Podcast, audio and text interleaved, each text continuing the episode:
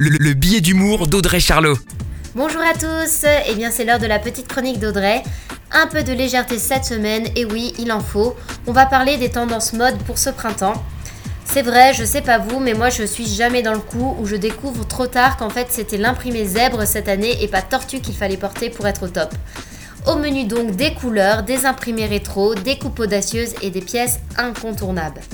Les femmes, on commencera en entrée par le look total de Nîmes. Toujours présent, mais cette fois-ci on a dit total, donc on y va de la tête aux pieds. On trouve sa petite robe, sa salopette ou sa combi en jean pour être dans le coup.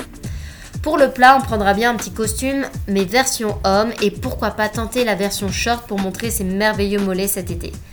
En dessert, je vous en parlais, mais cette année c'est l'imprimé zèbre, et oui, on se trompe pas et on laisse le léopard au placard.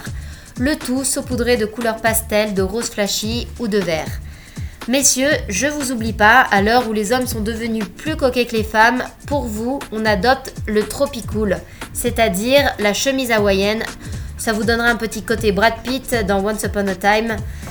Notre cher ami le Marcel est bien présent cette année. Et les rayures et la transparence à porter pour un été chaud chaud chaud. Alors vivement les beaux jours, bonne semaine à tous. La, chronique de Charlot, à retrouver en podcast sur itswanradio.com.